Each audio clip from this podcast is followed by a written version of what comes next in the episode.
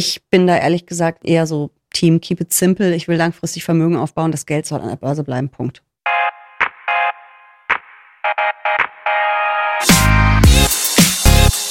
What the Finance sind eigentlich ETFs? Und wie finde ich den oder die richtigen? Herzlich willkommen bei What the Finance, dem Finanzpodcast für Frauen von und mit der Brigitte Academy. Mein Name ist Laura Heyer, ich bin Redakteurin und Finanznewbie. Und wir bringen für dich alle zwei Wochen Finanzen auf den Punkt. Bevor es losgeht, hier noch ein kleiner Hinweis in eigener Sache. Bald startet unsere Masterclass Finanzen der Brigitte Academy. In unserem achtwöchigen Video-Online-Kurs lernst du zusammen mit unseren vier unabhängigen Finanzexpertinnen, wie du dich finanziell für die Zukunft ausstellst. Dazu gibt es Live-Sessions, ein Workbook und virtuelle Kleingruppentreffen. Klingt spannend? Dann schau doch einfach in die Shownotes und geh auf brigitte.de slash masterclass. Verbraucherschutzhinweis. Alle im Podcast enthaltenen Informationen dienen ausschließlich Informationszwecken und stellen in Bezug auf erwähnte Finanzprodukte weder eine Anlageempfehlung noch ein Angebot oder eine Beratung zum Kauf oder Verkauf von Finanzprodukten dar. Die Brigitte Academy Redaktion übernimmt keine Gewähr dafür, dass die dargestellten Finanzprodukte bzw. die entsprechenden Informationen für die jeweilige Nutzerin des Podcasts auch tatsächlich geeignet sind. Wenn es um die eigene Anlagestrategie geht, dann spielen natürlich auch ETFs eine ganz große Rolle. Und alles rund um dieses Thema klären wir heute gemeinsam mit Börsenexpertin Jessica Schwarzer. Hallo Jessica, schön, dass du heute mit dabei bist. Hallo Laura.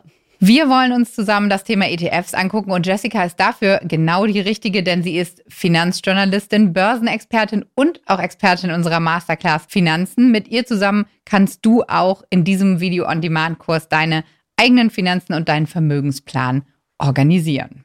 Jessica, ETFs. Jeder hat schon mal gehört, es wird viel darüber gesprochen, aber mir sind da noch nicht immer alle Dinge ganz klar und ich hoffe, du kannst mir da ein bisschen auf die Sprünge helfen. ETFs heißt ja erstmal Exchange Traded Fund, ne? also börsengehandelter Indexfonds. Mhm. Kannst du mir das nochmal ein bisschen genauer erklären? Also wie das der Name ja schon sagt, geht es um einen Index, einen Indexfonds, also einen Fonds auf einen Index. Wir nehmen am besten mal den DAX, den kennt, glaube ich, fast jede in Deutschland oder mhm. man hat es schon mal gehört. Da sind die 40 größten börsennotierten Unternehmen in Deutschland gelistet. Das kann man sich wie so ein Korb vorstellen. Da wird dann aus diesen 40 Aktien und ihrer Kursentwicklung ein Index gebildet und der bewegt sich dann munter hoch und runter. Wir sehen es ja jeden Abend in der Börse vor acht vor der Tagesschau. Also diese große Tafel, das ist der DAX. Und nun könnte ich natürlich hingehen und diese 40 Aktien einzeln kaufen total unübersichtlich im Depot, viele Orderkosten, hm. viel Arbeit. Ich kann aber auch einen Indexfonds auf den DAX mir aussuchen, einen ETF. Und dann habe ich quasi mit einem Produkt, was ich kaufe, mit einem Anlagevehikel gleich alle 40 Aktien in meinem Depot.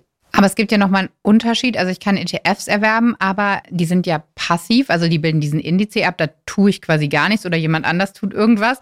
Und dann gibt es aber auch noch mhm. aktiv gemanagte Fonds. Kannst du da vielleicht einfach nochmal sagen, mhm. was der Unterschied ist? Also wir sprechen bei den ETFs in der Regel von passiv gemanagten Fonds, weil er wirklich ganz, ganz stur den Index abbildet. Es gibt halt Indexanbieter, die berechnen die Indizes, die stellen die zusammen, die überprüfen die auch regelmäßig. Aber mein ETF macht einfach nur stur das, was der in unserem Beispiel DAX vorgibt. Also wenn im DAX zeitlang war die SAP die größte Aktie mit knapp 10 Prozent, dann war es Malinde. Also das, was der DAX uns vorgibt, setzt der ETF-Anbieter dann für uns um. Und wenn ich einen aktiv gemanagten Fonds kaufe, dann hat er natürlich auch eine Strategie, ein Thema. Und das kann auch sein Aktien Deutschland. Und dann gibt es aber einen Fondsmanager gemeinsam mit seinem Team und der sucht aus, was in den Fonds kommt und wie viel davon. So, das kann also sein, dass du in deinem DAX Aktie A, ich hatte jetzt SAP als Beispiel genommen, mit 10 Prozent hast. Das mhm. ist in deinem ETF dann auch so. In deinem Fonds auf deutsche Aktien, der wird natürlich nicht auf dem DAX laufen, weil dann wäre es ja wieder ein ETF. Auf deutsche Aktien wird aber wahrscheinlich eine andere Aktie höher gewichtet sein oder zumindest wird SAP nicht genau die, das Gewicht haben wie mhm. im DAX, weil da eben aktiv entschieden wird, so viel oder so viel kommt rein. Und beim Index ist es in der Regel so, dass du eigentlich bei fast allen Indizes diese klaren Regeln hast und die besagen, wie beim DAX, die 40 größten deutschen börsengehandelten Unternehmen. Und das Unternehmen, was an der Börse am meisten Wert hat, also dessen ganzen Aktien alle zusammen addiert, den meisten Wert haben, wird den höchsten Anteil haben. Okay. Daher kommt das dann eben, dass du so verschiedene Gewichtungen hast in einem Index. Es wird dann eine Rangliste erstellt und dann kommt ganz klar, okay, 10 Prozent dieser 40 größten Aktien macht SAP aus, also kriegen die 10 Prozent, eine andere kriegt dann weniger, eine Allianz, eine Deutsche Bank. Ein Fondsmanager wird aber hingehen und individuell entscheiden. Und dann ist es auch in jedem aktiv gemanagten, das ist das aktive Fonds eben ein bisschen anders, aktives Fondsmanagement. Und mhm. es kann auch sein, dass der Fondsmanager vielleicht sagt, SAP will ich aber gar nicht in meinem Deutschlandfonds haben, obwohl es vielleicht doch die größte Aktie in Deutschland ist. Das heißt aber dann auch, beim ETF habe ich ja quasi gar keinen Einfluss darauf, was drin ist. Hast du beim Fonds im Grunde auch nicht, weil das der Fondsmanager für dich entscheidet. Aber du weißt das finde ich immer gut. Du weißt ganz genau, was drin ist. Du kannst dir ja jederzeit im Internet anzeigen mhm. lassen, welches sind die 40 DAX-Werte und wie ist deren Gewichtung. Also weißt du, wenn du es wissen möchtest, jederzeit sehr, sehr genau, was drin ist. Und das kannst du beim aktiv gemanagten Fonds nur ein Stück weit, weil die Fondsmanager müssen zwar zu ihrer Strategie sich äußern und Informationen bereitstellen. Also du wirst wissen, es sind deutsche Aktien. Sie müssen auch ihre zehn größten Positionen zeigen, aber eben nur die zehn, nicht alle. Mhm. Sie haben auch in der Regel Informationen dazu, wie die Branchengewichtung ist, also wie viel IT haben wir, wie viel Pharma, wie viel Banken und auch zur Ländergewichtung, was bei unserem Deutschlandfonds jetzt ja relativ einfach wäre. Das kriegst du schon als Information, aber so ein Stück weit ist das dann schon immer auch ein bisschen eine Blackbox, während du beim ETF es eben immer siehst. Und wenn du einen ETF auf den Weltaktienindex MSCI World kaufst, da sind 1500 Werte aus 23 Schwellenländern drin. Industrieländern, Blödsinn, Entschuldigung, Industrieländern oder den MSCI Emerging Markets. Das wären nämlich dann die 24 Schwellenländer und das sind 1400 Aktien. Da könntest du die Listen angucken. Also du könntest dir diese 1500, Könnt könntest angucken. du dir alle angucken, kannst auch auswendig lernen, wenn du Lust hast. Das gleiche kannst du dann mit dem MSCI Emerging Market. Also theoretisch hast du die komplette Information, was genau drin ist. Ich fand es da total spannend. Ich habe irgendwie gedacht, äh, dass schon immer alle gefühlt über ETFs reden. So kommt es mir zumindest vor. Aber in Deutschland gibt es ETFs erst seit dem Jahr 2000 mhm. und mittlerweile, also jetzt dann sogar 23 Jahre später, aber 22 Jahre später, also im letzten Jahr, gab es weltweit 9357 ETFs. Das ist ja Wahnsinn. Das ist ja quasi kometenhafter Aufstieg. In Deutschland sind es 2000 ETFs ungefähr, ein bisschen drüber mittlerweile. Äh, du hast natürlich viele Dupletten, also zum Beispiel den genannten MSCI World oder auch den DAX, den gibt es von vielen ETF-Anbietern. Also den findest du bei X-Trackers genauso, wie du ihn bei iShares findest und wie sie alle heißen. Was ich viel erstaunlicher finde, es gibt ein paar Millionen, ich glaube drei oder vier Millionen Indizes auf der Welt, aber nur ein Bruchteil, ich glaube 60.000 Aktien und dann eben auch noch Anleihen, die zählen auch zu den Indizes dazu. Mhm. Ist schon verrückt, aber das sind natürlich viele institutionelle Anleger, also die Profi-Anleger, die einen Index als Vergleichsmaßstab haben wollen und sich dann konstruieren lassen. Als Anlegerin brauchst du, ich würde mal sagen, Dutzend. Und wenn du dich mit Branchen-ETFs oder Themen-ETFs auseinandersetzen willst, musst du die auch nicht kennen, die ETFs, die dem zugrunde liegen. Die mhm. haben auch ganz komplizierte Namen. Aber ähm, ja, das ist schon ein ziemlicher Dschungel mittlerweile. Du hast iShares angesprochen, X-Trackers, das sind dann die Herausgeber der ETFs. Genau, es gibt Emittenten, nennt man sie so schön im Börsendeutsch. Das ist die Kapitalanlagegesellschaft, die, die dahinter steckt. Und ganz häufig wirst du sehen, dass die Häuser aktive und passive Fonds anbieten. Also mhm. iShares zum Beispiel ist die ETF-Marke von BlackRock größter Vermögensverwalter der Welt. Und es gibt auch unter dem Namen BlackRock aktiv verwaltete Fonds. Das gleiche X-Trackers ist die ETF-Marke von der DWS. Und es gibt ja eben auch ganz viele aktiv gemanagte DWS-Fonds. Also es gibt häufig beides. Es gibt aber auch reine ETF-Häuser. Für wen macht denn überhaupt Anlegen in ETFs Sinn? Ich finde für jeden, weil es natürlich erstmal ein schönes Anlagevehikel ist. Man hat halt einen Korb mit Aktien, mit ganz vielen sogar. Mhm. Stichwort Risikostreuung. Das ist deutlich weniger riskant, als auf einige wenige Einzeltitel zu setzen. Dann ähm, sind die Verwaltungsgebühren bei ETFs relativ gering im Vergleich zu aktiv gemanagten Fonds. Das ist natürlich auch ein Vorteil. Studien zeigen immer wieder, dass die wenigsten Fondsmanager ihren Vergleichsindex schlagen und schon gar nicht dauerhaft. Also da fährst du im Zweifel mit dem ETF sogar besser weil natürlich die Kosten auch geringer sind. Die muss man ja erstmal reinholen als Fondsmanager, ne? als Kursgewinn, um dann überhaupt ins Plus zu kommen. Und was ich eben sehr, sehr gut finde, dass sie sehr transparent sind und du sie leicht verstehen kannst und du eben immer weißt, auf was du da wirklich setzt, wenn du dir die Mühe machst und reinguckst. Zum Thema Transparenz ist dann ja auch ein bisschen die Frage, wenn ich jetzt einen ETF kaufen will, worauf soll ich achten? Also oft wird ja auch gefragt, welcher ist der richtige ETF mhm. für mich? Und das ist dann so, überall hört man auch MSCI World und dann guckt man irgendwie auf die Plattform, zum Beispiel bei Just ETF, jetzt nur ein Beispiel, mhm. und dann gibt es dann irgendwie 35 MSCI World, jetzt mal ja. überspitzt gesagt. Worauf achte ich? Also es ist erstmal so, du musst dich für deine Anlageklasse entscheiden. Das ist so der normale Weg, den man geht. Das wären Aktien und zwar Aktien global in deinem Fall jetzt, wenn es der MSCI World wird. Dann gehst du ja in eine Suchmaschine. Du kannst auch auf die Seite der Börse Frankfurt gehen. Da sind auch alle in Deutschland gelisteten ETFs zu mhm. finden. Du würdest dann eben angeben Aktien global und dann, wenn du die Suche startest, sind es unendlich viele, weil es kann ja auch ein Themen-ETF auf künstliche Intelligenz global anlegen. Das kommt dann auch. Also es ist ein mhm. ziemliches Kuddelmuddel. Ja. Du musst schon so ein bisschen äh, vielleicht vorher auch mal recherchieren und gibt ja viele gute Texte auch auf Just ETF und Co., welcher denn dein Weltaktienindex ist. Und dann kommst du zum MSCI World, Klammer auf nur Industrieländer, Klammer zu, oder zum MSCI All Country World, da sind dann die aufstrebenden Schwellenländer auch dabei. Oder es gibt eben noch einen vergleichbaren Index von FTSE, den könntest du auch wählen. Und wenn du jetzt nur MSCI World dir anzeigen lassen würdest, sind es, glaube ich, 22 ETFs, wenn ich es richtig habe. Ich habe es neulich ausprobiert mhm. bei der Börse Frankfurt. Wer ist FTSE? Das ist auch ein Indexanbieter und der heißt dann auch mit All World irgendwas hinten dran. Ich kann den nicht auswendig, aber das ist der Indexanbieter, genauso okay. wie MSCI ein Indexanbieter ist. Das sind diejenigen, die es eben zusammenstellen. Und ja, also du musst schon irgendwie so ein bisschen den Weg zu deinem Index finden. Das ist mhm. manchmal ein bisschen tricky. Da helfen dir diese Suchmaschinen schon sehr. Also ich würde dann sagen, jetzt erstmal Aktien global. Ich weiß meinen Index jetzt schon, MSCI World.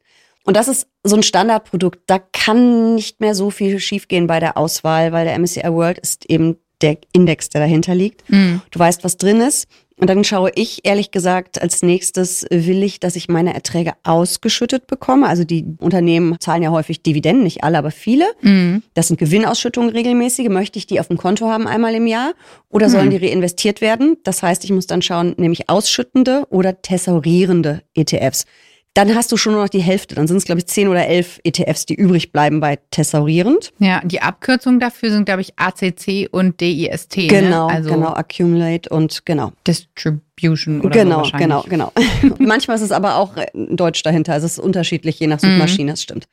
Und äh, wenn du dann die Auswahl hast, dann gucke ich ehrlich gesagt bei so einem Brot- und Butter-Index, so einem Standard-Index nur noch, welcher Anbieter ist der günstigste. Okay. Und dann bin ich fertig mit meiner Entscheidung. Wenn du aber einen spezielleren Index nimmst, vielleicht ist es ja, oder, oder Themen, wenn du dich Themen-ETFs näherst zum Beispiel. Das hatte ich mir neulich mal angeguckt. Künstliche Intelligenz ist ja gerade ein ziemlicher Trend an der Börse. Kann aufgehen, die Wette muss sie aber nicht. Keine Empfehlung, aber es ist im Moment Trend. Da habe ich mir mal ETFs angeschaut und die heißen alle relativ ähnlich. Die heißen damit KI oder die amerikanische Abkürzung AI. Mhm. Es ist aber nicht der Index im Namen, sondern das Thema ist im Namen. Also du hast nicht mehr da MSCI World stehen, Aha, sondern okay. einfach das Thema. Und wenn du dir die dann anschaust, dann musst du dir wirklich angucken, was ist da für ein Index, was, was liegt drin? da drunter, weil da gibt es nämlich zum Beispiel echt krasse Unterschiede. Da war ein Index zugrunde gelegt, in dem eher so die großen Technologieunternehmen gelistet waren mhm. und die waren dann auch hoch im ETF gelistet. Kannst du dann überlegen, okay, so eine Microsoft, Amazon, Apple sind ja solide Unternehmen und die machen da eben auch ihr Business. Kannst du dir jetzt überlegen, brauche ich das auch noch oder habe ich die nicht sowieso schon in allen möglichen anderen ETFs? Okay, kannst du dir anschauen. Und da gab es aber auch einen anderen Index. Die Namen habe ich noch nie gehört, habe ich auch sofort wieder vergessen von diesen Indizes.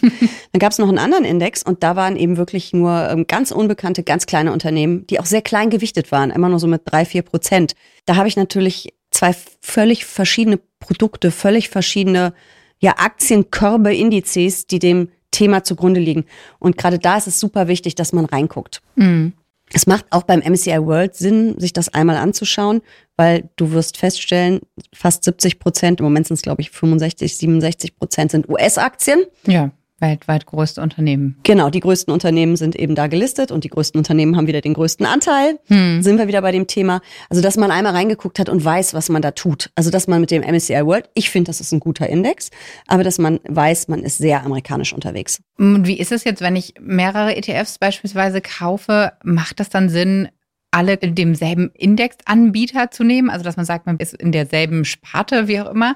Oder ist das total mhm. egal und ich gucke einfach rein, was drin ist und entscheide mich dann? Also, eigentlich ist es egal, aber es ist natürlich so, dass MSCI, ist ja Morgan Stanley Capital Index, dass die der größte Indexanbieter der Welt sind und schon sehr dominant. Es gibt auch ein MSCI Germany, es gibt ein MSCI für jedes Land, mehr Mhm. oder weniger, wo man investieren kann. Und dann gibt's eben diesen großen MSCI World und das sind einfach die Dickschiffe. Das ist völlig in Ordnung, welchen Indexanbieter man aussucht, welchen Index. Da würde ich gar nicht richtig drauf achten. Also nicht auf den Anbieter. Wichtig ist der Index und was ist im Index drin, Drin, und nach mhm. welchen Kriterien wird er ausgesucht. Und bei dem Beispiel von der KI, so tief bin ich nicht eingestiegen, aber ich könnte mir vorstellen, dass bei dem Index, wo die ganzen unbekannten kleineren Unternehmen waren, dass da vielleicht die Voraussetzung ist, dass die Unternehmen zum Großteil im Bereich KI unterwegs sind oder vielleicht sogar ausschließlich. Und dass in dem anderen Index, wo eben wir den Apples und Amazons und Microsofts dieser Welt begegnet sind, KI nur ein Geschäftsfeld sein muss. Ah, Und dass okay. das daher wahrscheinlich kommen wird. Und das sind eben diese Voraussetzungen, die ein Indexanbieter eben äh, festlegt und daran wird dann der Index gebaut. Und so kann es dann eben passieren. Aber das passiert dir nicht beim MSCI World. Der MSCI World ist der MSCI World. Wenn ich dann jetzt einen ETF kaufen möchte, worauf sollte ich denn dann achten? Beispielsweise ist ja ein Thema immer so das Fondsvolumen. Also wenn du einen ETF auf den MSCI World kaufst, dann ist das in der Regel ein gigantisches Fondsvolumen. Also teilweise sind es äh, Milliarden. Mhm. Hunderte Millionen sind es aber auf jeden Fall. Also da brauchst du jetzt nicht so genau hinzuschauen bei so einem Brot- und Butterindex. Wichtiger ist es, bei den kleineren Indizes zu schauen oder nicht so populären vor allen Dingen. Weil es kann natürlich sein, dass ein ETF-Anbieter, die schauen sich ihr Portfolio ja auch regelmäßig an oder ihre Produktpalette. Und dann sehen die natürlich so ein ETF, in dem nur 50 Millionen drin sitzen, das ist relativ unrentabel. Und dann kann es dir eben passieren, dass sie den zumachen. Und dann sollte man schon schauen, dass der so 100, 150 Millionen hat. Aber man kann das nie so pauschal sagen, weil es kann ja auch ein ETF ganz neu auf dem Markt sein. Mhm. Also man hat ja immer mal neue Themen, die dann kommen, wie die genannte künstliche Intelligenz. Dann sind die Produkte erst einen Monat oder zwei auf dem Markt. Wo sollen die Milliarden herkommen? So Ja. schnell geht's eben nicht. Also dann musst du da schon auch nochmal so ein bisschen schauen. Aber grundsätzlich sollte man nicht die ganz kleinen nehmen. Und wenn du die Wahl hast zwischen vergleichbaren, würde ich dann auch immer die etwas größeren nehmen. Wie gesagt, beim MSCI World ist es wirklich egal. Und beim DAX ist es auch egal und es ist auch beim Eurostox egal und beim amerikanischen S&P 500, weil das sind alles so diese Standardindizes. Spannender wird's dann eben vielleicht bei einem Branchenindex oder eben bei einem Themenindex. Du hast eben gesagt, wenn du einen ETF kaufst, dann am Ende, wenn du alles mal so abgecheckt hast, dann ist das Kostenthema für dich noch relevant.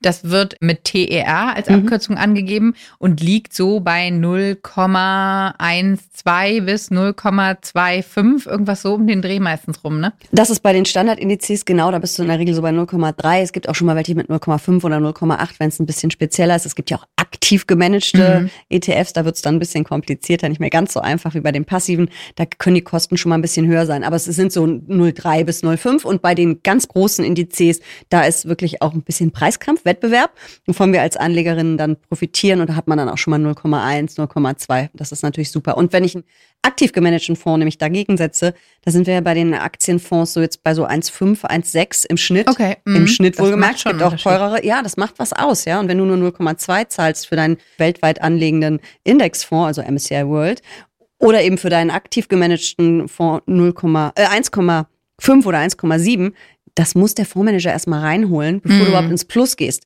So, und das ist natürlich ein ausschlaggebender Faktor. Und ich schaue dann, dass ich so günstig wie möglich, wenn ich mehrere zur Auswahl habe, eben kaufe. Also mit einer möglichst geringen Total Expense Ratio, das so heißt diese TR ausgeschrieben, dass ich eben möglichst wenig von diesen jährlichen Gebühren habe. Die werden übrigens automatisch vom Fondsvolumen abgezogen. Also ich kriege da keine Rechnung, das wird automatisch abgebucht, aus dem Fonds genommen. Genau, wollte ich gerade sagen. Also das ist dann Mhm. 0, was auch immer, ein, 2 Prozent vom Fondsvolumen Genau. jährlich, das Genau. abgezogen wird. Und neben TER gibt es ja noch so ein paar andere Begriffe. Also wenn ich dann gucke oder suchen will, dann habe ich meistens noch die WKN beispielsweise. Genau, das ist die Wertpapierkennnummer. Die internationale Variante ist dann die ISIN. Und jedes Wertpapier, also auch eine einzelne Aktie, eine einzelne Anleihe und jedes Anlagevehikel, das ist ja im Grunde auch ein Wertpapier, so ein Fondsanteil Mhm. oder ein ETF-Anteil, hat eben eine eigene ISIN beziehungsweise WKN. Und die ist auch wirklich nur diesem einen Produkt zugewiesen. Und deswegen ist es auch immer ganz empfehlenswert, weil es sind schon, es ist eine ziemliche Zahlenkolonne bei der ISIN, sind es glaube ich 12 oder 14 Zahlen und bei der WKN sind sechs. Wenn ich mir ein Produkt ausgesucht habe in einer Suche und diese Suche ist nicht direkt mit meinem Depot verbunden, also ich bin nicht auf der Seite von meinem Broker, sondern vielleicht bei der Börse Frankfurt, bei Just ETF, Ja. Bitte kopier dir die Eisen. Copy, paste. Wenn man die abschreibt, kann man so viel Fehler machen und dann hast du auf einmal ein anderes Produkt gekauft. dann kaufe ich was, was ich gar nicht wollte. Genau, Ende. das kann oh. dir passieren. Also deswegen, ich würde es immer Copy-Paste, dann kann nichts schief gehen. Natürlich nochmal den Check, weil der Name erscheint ja dann auch in deiner Ordermaske, aber trotzdem immer lieber Copy-Paste, du bist auf der sicheren Seite. Ist dir das schon mal passiert? Ganz, ganz früher, in meinen ganz ersten Jahren an der Börse, als ich auch quasi so mein erstes Online-Banking hatte, da ist es mir mal passiert. ähm, wir haben über Thesaurieren und Ausschütten mhm. gesprochen. Replizieren ist auch oft noch sowas, was vorkommt. Also da gibt es einmal physisch und synthetisch, mhm. oder? Ja, da geht es darum, wie ein Index nachgebildet wird. Es ist ein bisschen kompliziert zu erklären. Also einfach ist das Replizieren. Da wird einfach unser Beispiel mit den DAX-Aktien. Die 40 DAX-Aktien werden in der entsprechenden Gewichtung gekauft. Zack, fertig ist der ETF. Und dann gibt es aber noch die Möglichkeit, eben mit so Swaps, das sind so Tauschgeschäfte zwischen Banken zu arbeiten und so auf die Rendite des Index zu kommen. Das heißt, du hast nicht genau das drin im ETF, was im Index ist, aber du kriegst trotzdem die Rendite. Super kompliziert. Ich kann da nur empfehlen, auf die Seite der Börse Frankfurt zu gehen und sich da das ETF-Handbuch runterzuladen. Da ist es genau erklärt, wer es unbedingt wissen möchte. Aber es gibt immer weniger von diesen geswappten ETFs, weil das hat da mal eine Diskussion gegeben. Ich fand es immer irrelevant, wie es nun gemacht wird. Hauptsache, ich kriege die Rendite, die der Index auch bringt. Aber immer mehr Anbieter sind dazu übergegangen, ihre Produkte umzustellen. Und das sind jetzt meistens voll replizierende oder teilreplizierend. Okay. Was gibt's denn noch? worauf ich achten kann, wenn ich meinen ETF kaufe? Fällt dir noch was ein? Also ich finde es immer ganz, ganz wichtig, sich wirklich den Index, kann man immer wieder sagen, mal anzuschauen kurz. Mhm. Niemand muss da irgendeine Wertpapierliste auswendig lernen, um Gottes Willen. Aber wir hatten jetzt ja so ein paar Beispiele, wenn du dir den MSCI World anschaust, 65 bis 70 Prozent USA, das variiert ja auch ein bisschen. Die größten Positionen sind eben die bekannten Tech-Unternehmen, es sind einfach die wertvollsten Unternehmen der Welt. Wenn du dann vielleicht noch ein Nasdaq, das ist die US-Technologiebörse ETF kaufst oder den genannten künstliche Intelligenz-ETF, wo die großen drin sind, mhm. dir werden immer wieder ähnliche Aktien, die gleichen Aktien begegnen. Und deswegen ist es wichtig, einmal kurz reinzuschauen, auch mal zu schauen, wie viel Tech ist denn drin beim MSCI World habe ich es gerade nicht im Kopf, aber ich glaube, es sind auch fast 20 Prozent. Aber wenn du zum Beispiel dir den amerikanischen S&P 500 anschaust, das sind die 500 größten amerikanischen Werte. Da haben die großen Fangaktien, nennt man sie ja, diese ganz großen bekannten fünf Internet- und Tech-Aktien einen Anteil von über 20 Prozent. Und es sind doch eigentlich 500 Werte im Index. Und deswegen ist es immer ganz gut, wenn man einmal drauf geguckt hat, man kriegt relativ bald ein Gefühl. Und selbst wenn es nur ist, wow, schon wieder Apple. Mhm. Also, dass man einfach mal draufschaut und auch mal auf die Branchengewichtung, dass man nicht, also Tech ist ja gut, Tech läuft ja auch und die Welt wird immer digitaler und Technologie entwickelt sich weiter. Das heißt ja nicht, dass man das dann meiden sollte, aber man sollte wissen, was man tut. Ich fand es auch ganz spannend beim Kauf von ETFs. Man stellt sich ja immer vor, dass man quasi, wenn man zum Beispiel einen Sparplan hat, dann investiert man ja beispielsweise jeden Monat, ähm, mhm. sagen wir mal 100 Euro in den ETF und dass man nicht mit jeder Zahlung Teile vom ETF kauft, sondern das, was man hat, immer wieder aufsummiert und das dann mhm. wächst. Genau, also kaufen tust du die Anteile schon, aber die werden halt nicht genau. einzeln eingebucht im Sinne von, ich habe dann Wieder eine ein Liste, genau. Also so wie du jetzt irgendwie ein Glas Marmelade in den Schrank stellst und das nächste mhm. daneben, sondern die werden wirklich ja gestapelt. Das ist eine Position und jede, da sind wir wieder bei der Wertpapierkennummer oder Eisen. Also alles, was die gleiche Wertpapier- oder Eisennummer hat, wird eben aufaddiert und so ist es dann zum Beispiel, wenn du auch eine Einmalanlage hast und einen Sparplan und das ist der gleiche ETF oder der gleiche Fonds, dann ist das eine Position, die halt dann nur größer geworden ist. Und beim Thesaurierenden wird es einfach dann in den ETF wieder zurückgezahlt und erhöht dann das Volumen sozusagen. Genau, das investierte Geld wird dann erhöht. Du kriegst nicht zusätzliche Anteile oder so, sondern das wird wirklich einfach drin gelassen, das Geld, und arbeitet weiter mit. Was ich für eine langfristige Geldanlage super finde. Ich weiß, einige sagen auch, hm, man sollte aber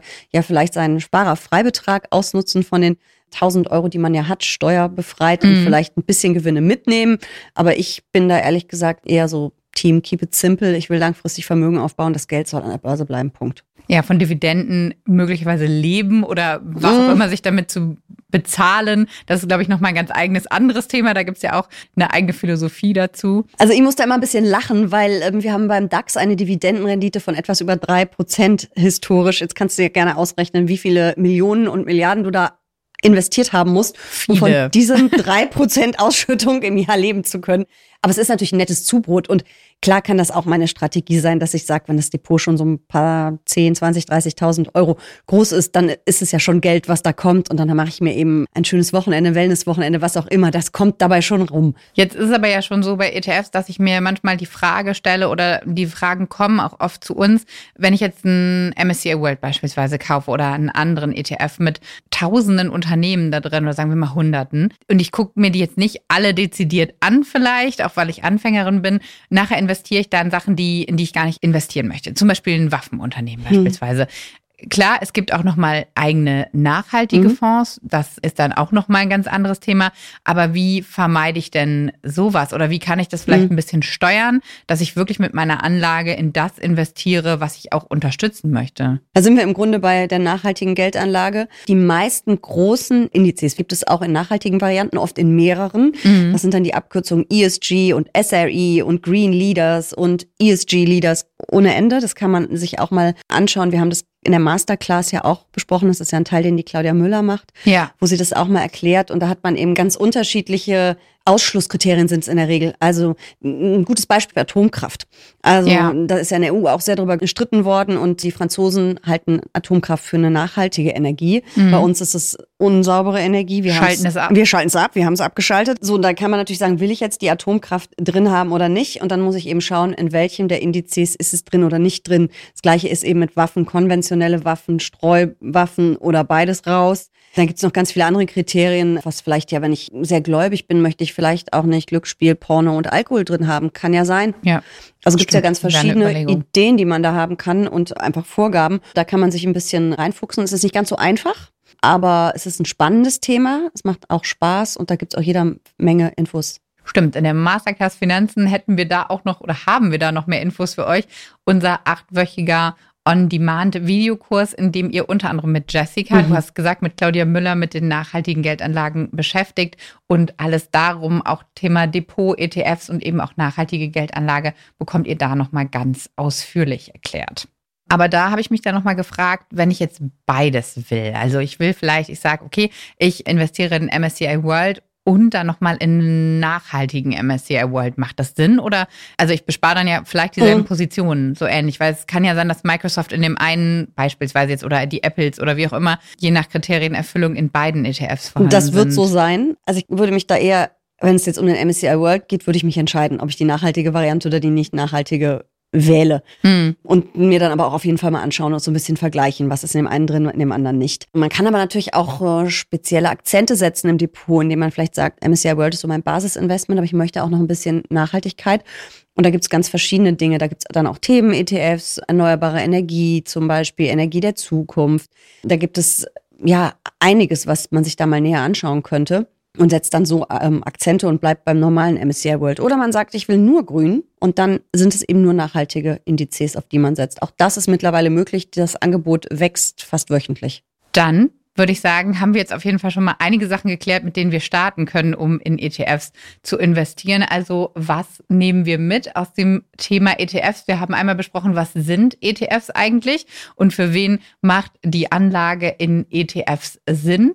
Dann haben wir auch über das Thema Kosten gesprochen. Wir haben uns angeschaut, was für wichtige Begriffe es rund um das Thema ETFs gibt und wir haben auch ein klein bisschen schon über das Thema Nachhaltigkeit gesprochen. Und damit würde ich sagen, Thema ETFs für heute zu Ende erläutert. Ihr könnt euch noch sicherlich ganz viele andere Themen dazu durchlesen oder kommt zu uns in die Masterclass. Da gibt es dann auch nochmal gemeinsam mit Jessica das Thema ETFs Börse zu klären für euch und noch viele weiterführende Informationen. Bleibt uns treu im Podcast oder auch auf den nächsten YouTube-Folgen. Ich freue mich auf euch. Bis dann.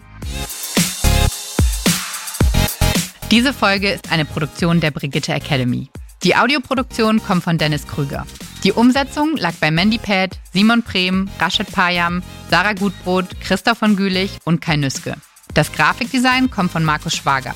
Und bei der Konzeption und Umsetzung haben Sarah Wendelborn, Anne Kästner, Cindy Pusch, Hanna Griesenberg, Marie Schümann und Robin Aldag unterstützt. Und ich bin Laura Heyer, eure Hostin. Bis bald.